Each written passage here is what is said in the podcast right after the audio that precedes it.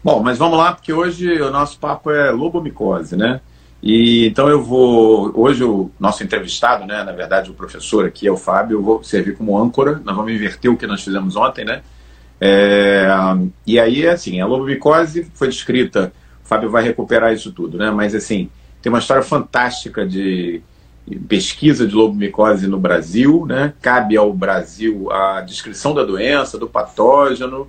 O nome lobomicose vem pelo Jorge Lobo, né? Até recentemente é, nós tínhamos o, o, professor Lobo lá em Pernambuco, faleceu há poucos anos, mas era sobrinho do Jorge Lobo que descreveu a doença. Então o Brasil tem uma bela história aí de contribuição à medicina internacional com a lobomicose. Então a minha primeira pergunta para o Fábio é essa. Eu acho que tem um velho ditado que diz o seguinte: você não entende o futuro quando você não conhece o seu passado, né? Então, como é que é isso? É, como é que a lobomicose surgiu no Brasil? Quem é que teve à frente dessa pesquisa? Como é que é a contribuição histórica do Brasil para a pesquisa da lobomicose? É, eu, eu vejo duas micoses que o Brasil ele é protagonista. Protagonista em, do ponto de vista de descrição desde do relato até o conhecimento de fisiopatogenia, terapêutica. O que a gente viu ao longo de um século, a gente vai estar tá, tá vendo no coronavírus agora em uma semana, um mês, né? Uma coisa impressionante. É, é. O primeiro caso, ele foi descrito em 1930, então vai, vai, vai, estamos chegando no centenário. Ele foi feito pelo Dr. Jorge de Oliveira Lobo, que é lá do Recife. Ele descreveu no Recife, mas era um paciente da Amazônia. Ele tinha um quadro de lesões que pareciam queloides na região da região sacra. E esse paciente, quando ele viu lá o exame histopatológico, ele viu várias estruturas semelhantes às blastomicoses, porque naquela época a, o coccidioide imites era blastomicose norte-americana e o paracoco era blastomicose sul-americana e ele chamou de blastomicose queloidiforme. Então isso foi foi a descrição. Naquela época não era fácil publicar igual hoje, né? Você conseguia, ele publicou, ele fez uma publicação, se eu não me engano, no não sei se foi no hospital ou se foi no, numa revista que é de difícil acesso hoje. Uma, uma revista em São Paulo, se eu não me engano, né? Acho que foi uma é, revista em São Paulo. Eu não sei se foi Arquivos Brasileiros ou se foi Hospital de São Paulo. Um eu acho que foi o Hospital de São Paulo. Né? E aí, no ano seguinte, ele, ele replica essa publicação em francês, porque naquela época a França meio que dominava, né? então tinha muita publicação francesa. E aí começou a pipocar caso, alguns no Brasil, muitas teses de grandes professores foram relacionadas à, à lobomicose, mas um detalhe que chamou atenção e que, e que ajudou bastante na descrição clínica foi quando Machado e logo depois Baruzzi encampou os estudos foi com relação à descrição do Miraíbe nos, nos índios Caiabi, que na época era no Mato Grosso. Nessa época tinha Amazônia no Mato Grosso, né? Porque a é. Amazônia ela está tá sendo Reduzindo. importada. É. é. E teve toda uma questão de descrição clínica, diferentes aspectos clínicos, e teve também um detalhe curioso que tinha uma outra etnia, que eu não vou lembrar o nome, que não pegava leucomicose. Isso foi um aspecto relativamente curioso. E ao longo dos anos é, ficamos muito no descritivo, é, foi quem primeiro descreveu o corpus asteroides no, na lobomicose, que é um, é um achado histopatológico, aí desenvolveram bastante conhecimento do histopatológico, mas até que dois grandes grupos começaram a estudar fisiopatogenia e imunologia, que foi o grupo lá de Bauru, que eles fizeram um, uma associação com os, doutor, com os dermatologistas e infectologistas do Acre, e a partir dos anos, final de década de 90 e anos 2000, o pessoal do Pará começou a encampar também a pesquisa nessa área. Então, é, e ao longo desses anos foram descritos muitos casos, todos relacionados à região amazônica. Todos, absolutamente todos. Deixa eu, deixa eu te fazer duas perguntas, então, em relação a esse tema. É, onde que entra o Lacais? Porque hoje tem essa descrição da nomenclatura, uma proposta nova de nomenclatura para o patógeno, né? O Lacais, ele estudou diretamente a lobomicose ou foi só uma homenagem a ele? Como é que está essa questão também da, da nomenclatura do, do, agente da lobomicose? Isso é uma, é uma confusão, né? Porque inicialmente tentaram, pelo aspecto morfológico, eles tentaram botar no grupo dos paracoccidioides, e aí botaram paracoccidioides loboide, tem, tem, aí tem vários. Ele, o pessoal da micologia chama de nomen nundum. Eles inventam um nome, e aí alguém vai lá e anula o nome, porque a cepa com que foi estudado, na verdade, era outra cepa, então aquele nome já não vale mais. Tá. E uma das pessoas que mais discutiu a questão da taxonomia foi o Lacais. Foi quem faz as publicações taxonômicas, pelo menos na, nas publicações médicas, é o Lacais. Mas quem homenageia o Lacais é o Taborda, não é o Lacais que é deu o nome dele. É. Entendi. E, e aí o que, que aconteceu? Com isso, durante um período, resolveram chamar é, lobomicose, as pessoas não gostam, apesar de ser o nome que a gente mais fala, porque lobomicose pode fazer uma inferência à micose em lobos. Então, prefere-se, é, do ponto de vista de estrutura de linguagem, doença de Jorge Lobo, porque aí você associa. Tira, tira a dúvida, né? Homenagem, é. é. Tentaram, durante um tempo, emplacar a lacasiose mas as pessoas entendem que não se deve tirar a homenagem ao dermatologista que primeiro descreveu.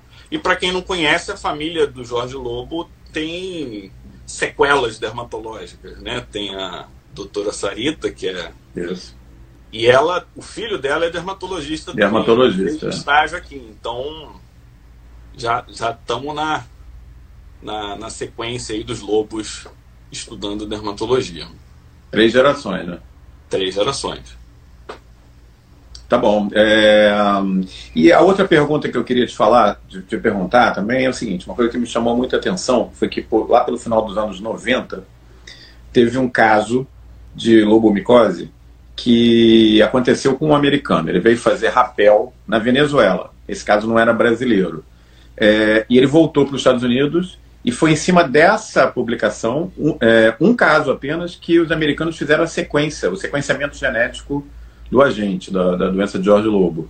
É, como é que você vê isso? Quer dizer, é, virtualmente 97, 98% dos casos acontecendo no Brasil, ou pelo menos na área amazônica. É, e aí, já na época, com, sei lá, 400, 500, 600 casos publicados, e aí os americanos publicaram um caso e foram lá e fizeram o sequenciamento genético. Como é que você encara isso?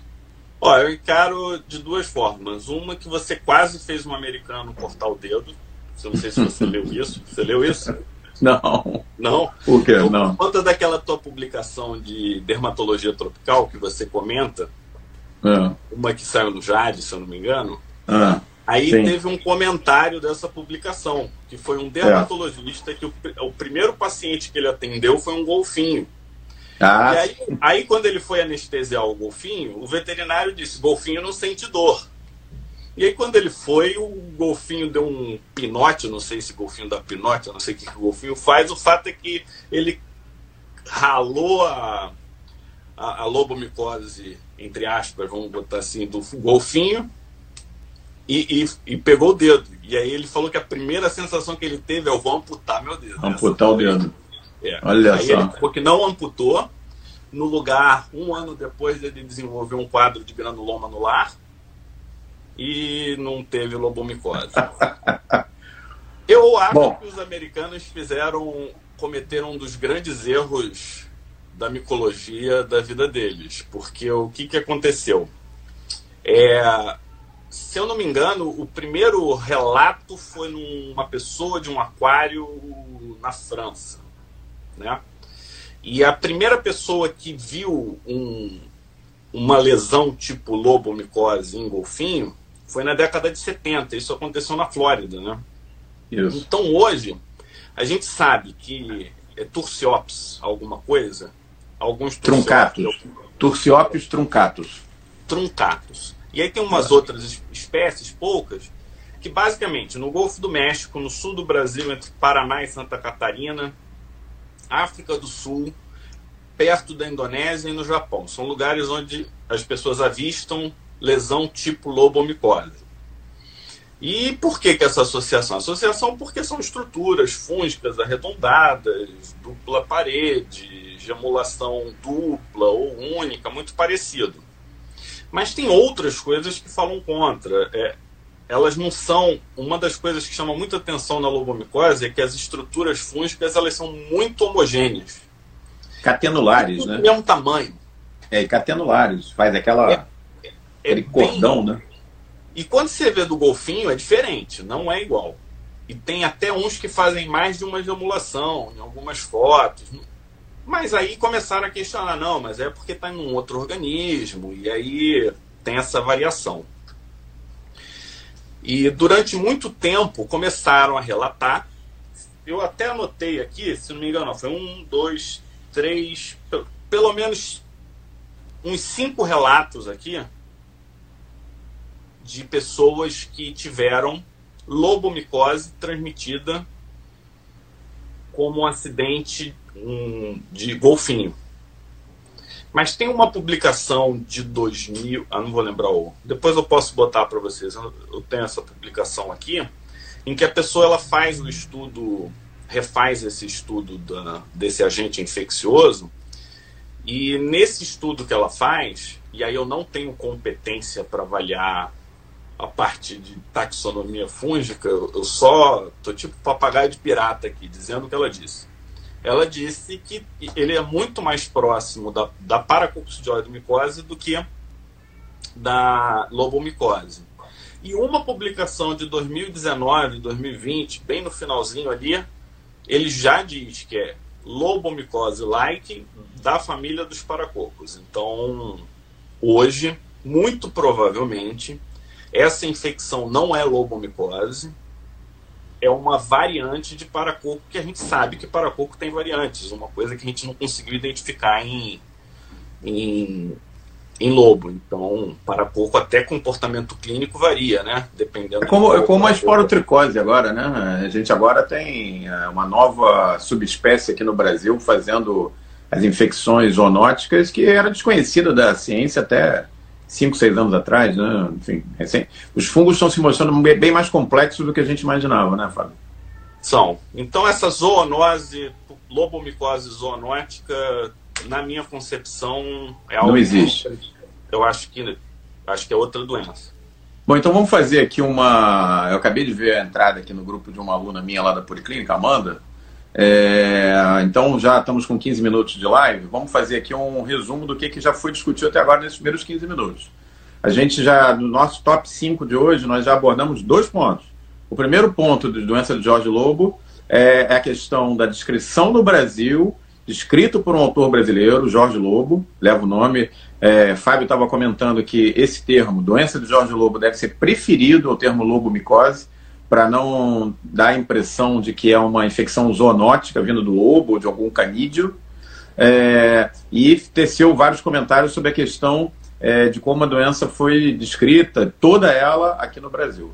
O segundo ponto importante, tem muita gente aí vendo a gente, vai fazer prova de especialista, gente que está bem atualizada, é a questão da nomenclatura e da descrição da doença de Jorge Lobo em golfinhos. Isso era uma coisa clássica na literatura, mas isso está sendo questionado nos últimos anos.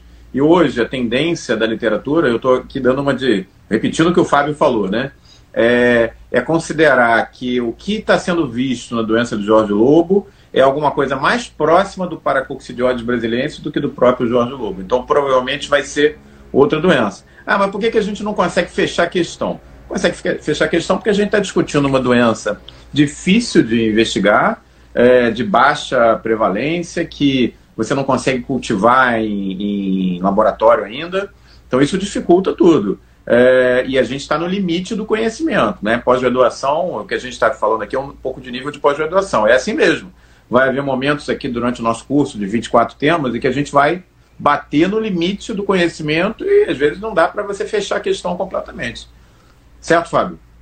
Isso. Vamos seguir. Eu, além da gente não conseguir cultura da lobomicose, você não tem a o, estudar a fase sexuada do paracoco é uma dificuldade também. Então são isso limita muito o conhecimento do, do fungo, né? Quando você vai lá no estudo de micologia, você tem toda uma taxonomia para fase assexuada e toda uma taxonomia para fase sexuada. É, é, é, difícil. Quando você fica até meio tonto quando começa a olhar assim. Mas de pouquinho a gente vai vai se adaptando também, né? Deixa eu te fazer uma pergunta. É, seguindo agora para o nosso top 3 dos cinco previstos.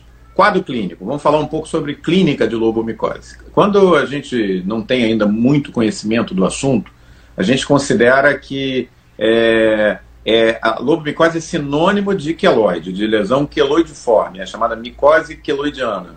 É, mas a gente sabe que não é bem assim, existe uma variação grande. É, essa variação, na tua experiência, ela acontece baseado no que?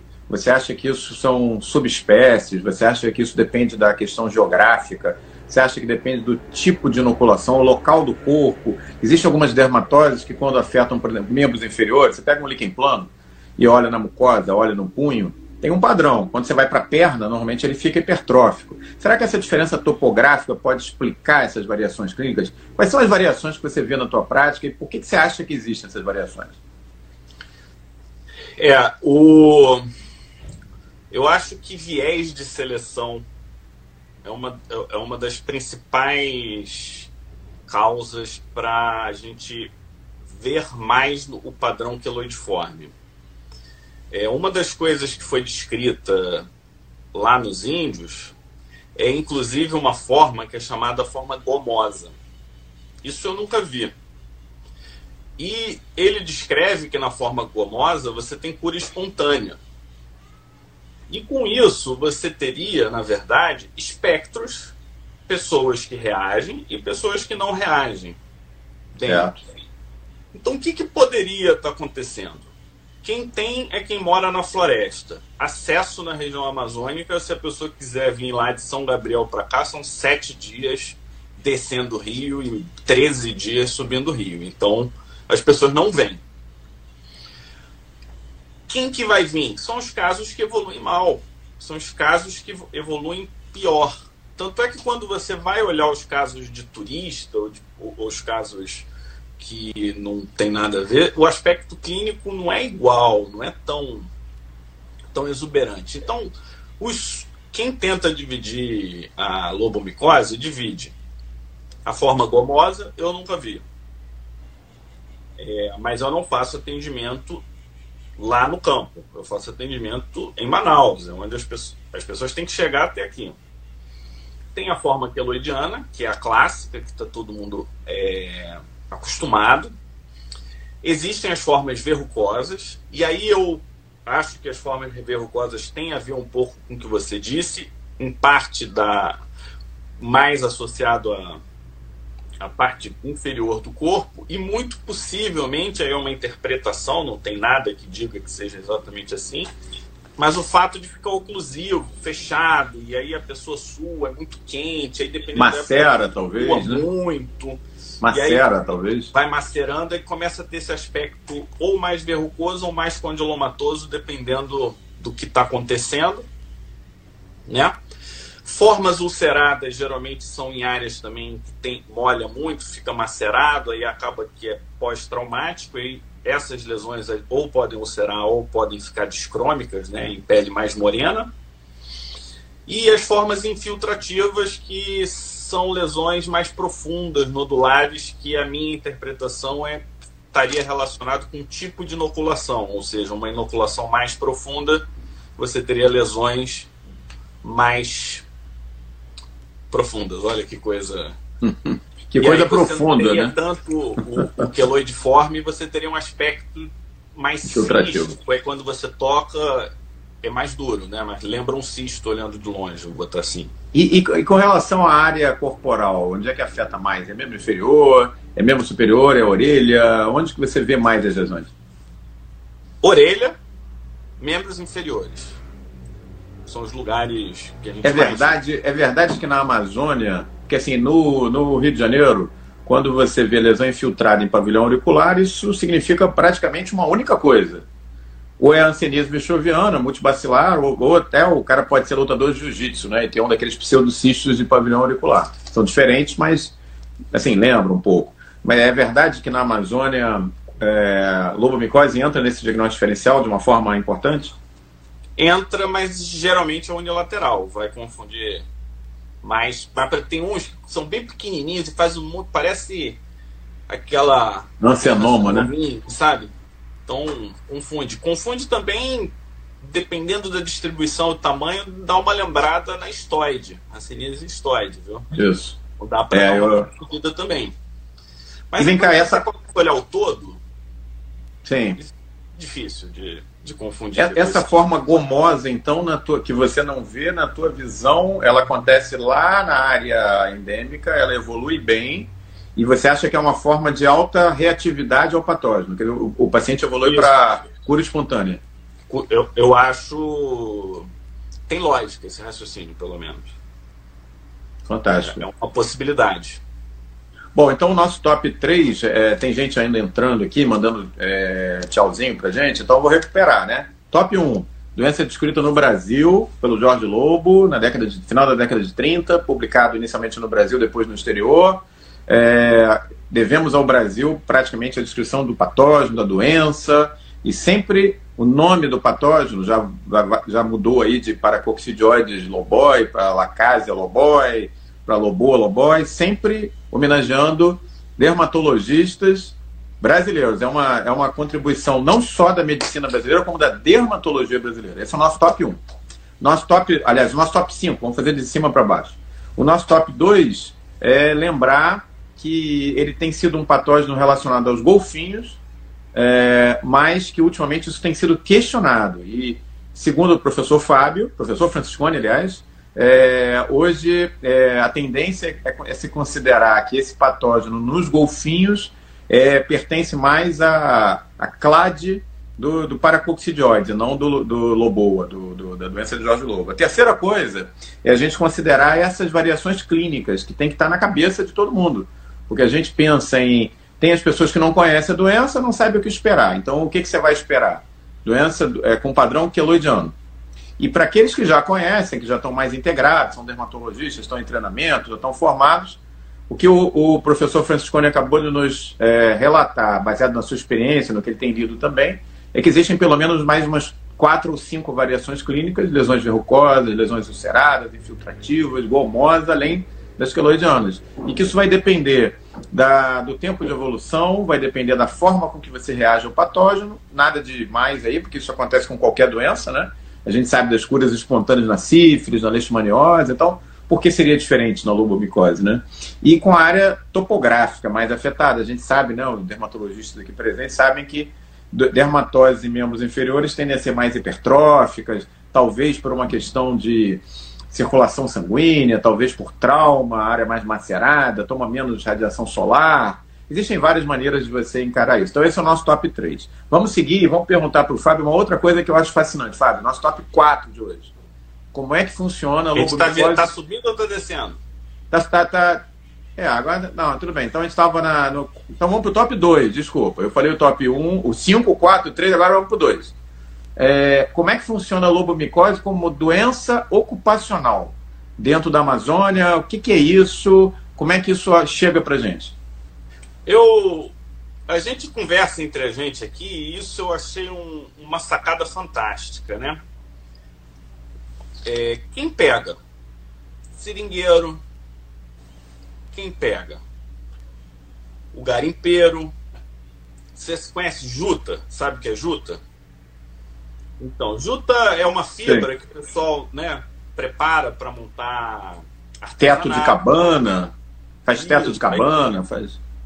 Tem várias coisas com juta. Eu, eu, não sou o cara, eu não sou o que mais entende de juta, mas eles têm que entrar lá no meio da floresta para tirar a juta. E a gente está numa fase em que todo mundo quer as coisas naturais, os extrativistas, e, no, e quer preservar a floresta. Mas quem que está cuidando dessas pessoas que são expostas a essas doenças? Porque eles são os que mais pegam lobomicose, são pessoas que trabalham, são os trabalhadores da floresta, independente do motivo. Desde os trabalhadores que a gente não quer tanto, que são os mateiros que vão lá para destruir, mas tem os que estão lá, os extrativistas, que estão preservando a floresta para gente. Então, esse Desenvolvimento é um... sustentado, né? Vão lá para açaí.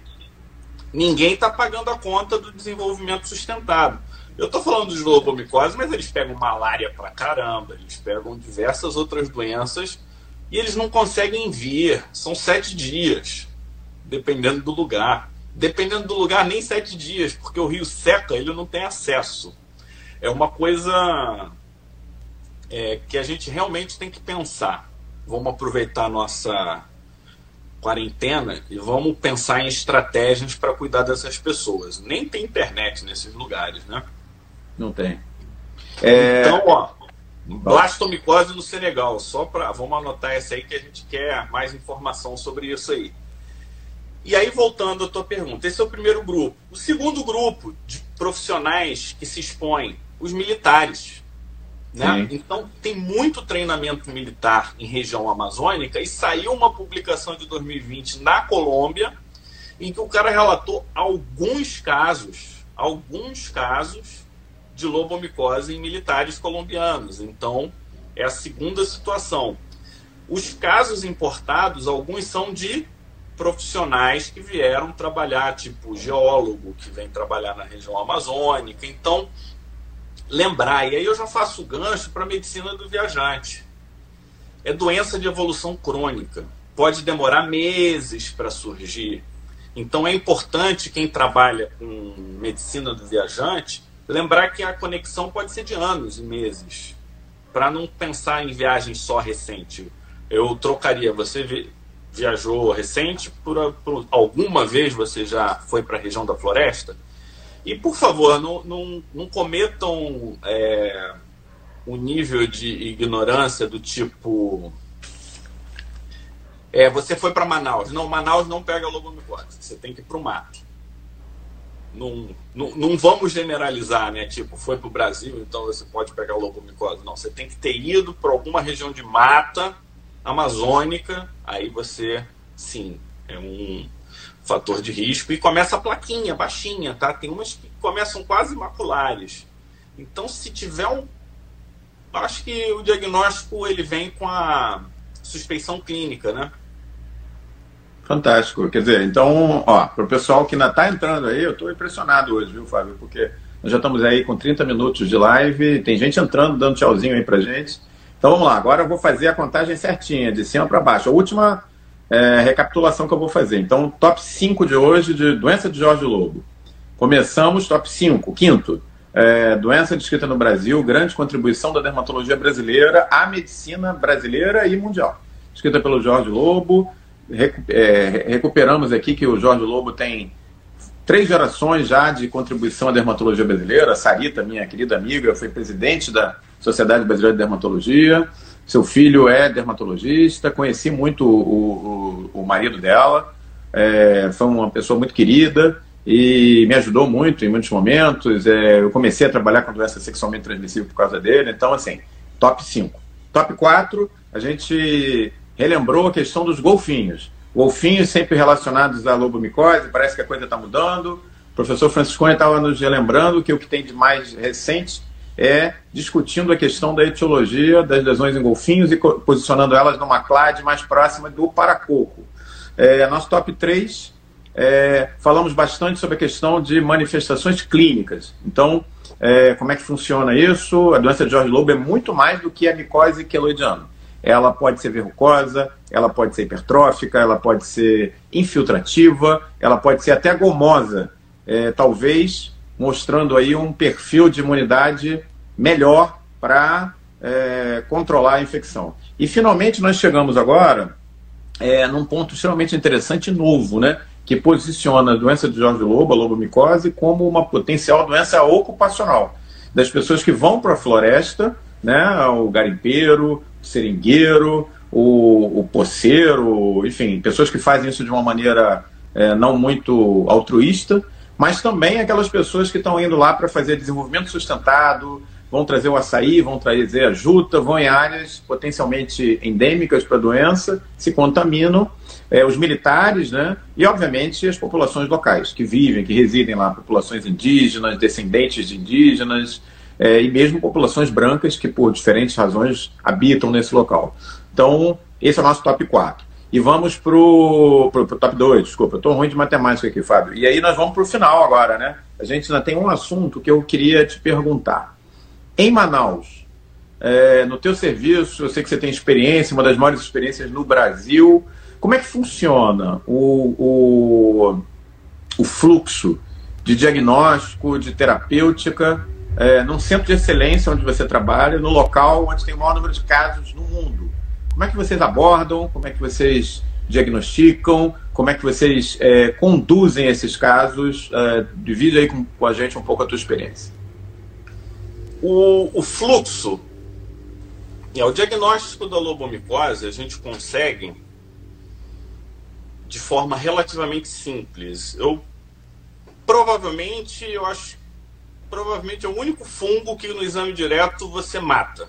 Você não precisa de mais nada você olha e você diz, isso é lobomicose. Não precisa de histologia, não precisa de nada. Uma coisa que chamou a atenção desde os primeiros casos, a abundância de agentes na lesão. Só que tem uma limitação. Geralmente as lesões são fechadas. Por exemplo, você pega uma leishmaniose, você raspa ali naquela ferida. Como é que você faz né, na lobomicose? E aí foi uma ideia que foi do colega nosso, o Alex, você conhece, o Alex Paniza? Conheço. Nosso parceiro colombiano aqui. Da... Colombiano mais brasileiro que eu conheço. É, e, o... e ele teve uma ideia fantástica, que foi o seguinte, Punch 2, e aí eu vou até uma pessoa perguntou como é que é a sensibilidade na lesão, né? É uma lesão que o paciente não sente muito, faz muita fibrose ali. Eu vou até deixar uma pergunta no ar. Alguém sabe por que faz fibrose? Responde aí nos comentários, vamos ver. Por que, que faz fibrose em lobomicose? Então eles não sentem muito. Então você pega um punch 2 ou o punch 1, tira, esmaga, põe o KOH e ali você consegue dar o diagnóstico em 10 minutos. Fantástico. Isso dá para fazer no campo. Porque essa foi a. Como é que a gente faz diagnóstico no campo? Não adianta mil coisas. Ali você fez o diagnóstico, é altamente treinável. A gente montou um programa de treinamento para quem vai para o campo. Obviamente que esse não foi um programa de treinamento encampado por ninguém, mas em, se não me engano, dia 19 de abril, o Alex conseguiu criar o dia da lobomicose aqui em Manaus. Então, é um dia estadual e um dia municipal. Eu acho que são caminhos né, que a gente vai fazendo e vão sendo marcos. Fizemos o diagnóstico. Tratamento de escolha: retirar. Retirada cirúrgica. É a única coisa que eu vejo que funciona é retirada cirúrgica de lesão pequena. Porque as lesões grandes são altamente recidivantes. Né? Eu já teve uma publicação de cirurgia micrográfica para tirar lobomicose. Não vai funcionar, porque o, o, a conta de Rosário ela não é infinita. Ou seja, pula, ele não tem um, um critério de margem. Ele pode pegar livre ou pode pegar aparecendo lobo. Então é difícil. Mas quando a gente pega uma lesão maior, a gente amplia a, a margem. E quando não dá para tratar apenas com cirurgia, a gente faz associações. Dificilmente a gente trata diferente. A gente não conseguiu replicar uma experiência do pessoal do Acre, que eu acho que a rigor eles são os que mais têm caso, não somos nós, são eles. É... E aí o que, que eles fizeram? Eles começaram a tratar os pacientes de lobomicose com a poliquimioterapia para hanseníase. E viram que funciona. E por que, que eles começaram a fazer isso? Porque com infecção tratava-se a hanseníase e a lobomicose melhorava. É, lá na década de 60, alguém já tinha falado, não vou lembrar o nome, que clofazimina funcionaria. Fantástico. E, paralelamente, a gente usa sulfa para tratar paracoco. E não são fungos tão distantes. Só que tem outros problemas. O, o Promola, por exemplo, ele viu que 50% dos agentes que estão lá, eles não são viáveis. Ou seja, metade do que está na lesão já morreu. Então, teu objetivo não é matar só. Você... Então, assim, agora, qual que é o racional do tratamento? Matar o que está vivo e tirar o que está lá.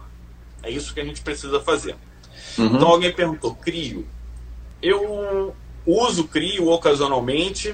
Pele morena e crio, para mim, é igual deixar a pessoa manchada. Porque não adianta fazer de leve. É. Você tem que ir pesado. Tem que ir pesado. Acabo... É. E a tua população em Manaus é mais morena do que a média nacional. É. Também tem isso, né? Morena. E aí eu, eu vou fazendo o seguinte: geralmente eu dou um azólico, que é o mais fácil da gente conseguir. Um pesquisador da Colômbia fez posaconazol, um caso, funcionou bem. Quem tem acesso a isso? Você tem acesso com facilidade? Não, não, não. Muito caro e a gente não tem também. Conheço de é, ler, mas não são antifúngicos eternamente novos, né? Porque já existe há um tempão e você nunca tem acesso. Não chega, então, é verdade. Se você não, não, conhecesse o remédio, você fica é. falando como se fosse uma coisa futurística, assim, tal. Osiconazol, voriconazol, a gente não, não teve acesso. O voriconazol, né? você, dependendo do nível de trabalho, assim, ainda um ou outro. Posaconazol, é. nunca cheguei nem perto, nem, nem da caixinha, assim, pra ir lá tirar uma foto, assim, uma coisa pra registrar o momento. Para mandar para seu pai, né? Vai ter a foto é. e mandar para seu pai. Então a gente faz algum azólico. Quando sobra clofazimina de pacientes de hanseníase, eu passo ocasionalmente. Hiperpigmenta muito pacientes morenos, é uma coisa que você tem que considerar. Mas eles hiperpigmentam menos do que os multibacilares, né? E infelizmente eu não tenho boas notícias em relação ao tratamento de casos avançados. É uma coisa difícil. Então a gente vai tirando fragmentos de lesão, vai fazendo crio em algumas áreas, faz um antifúngico. Eu nunca curei ninguém assim. E todo mundo que diz que cura, tá? De vez em quando sai uns artigos curei, ele volta lá no hospital com a lesão de volta. É, é isso aí. E aí ele não publica que não que o que ele curou voltou, entendeu?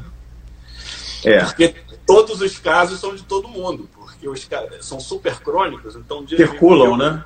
É, aí é, dia ele vai no outro hospital. Então, Não, e, o, e o problema é, o, é, os casos, por exemplo, de paracoco, que a gente sempre compara com paracoco, né, pela proximidade.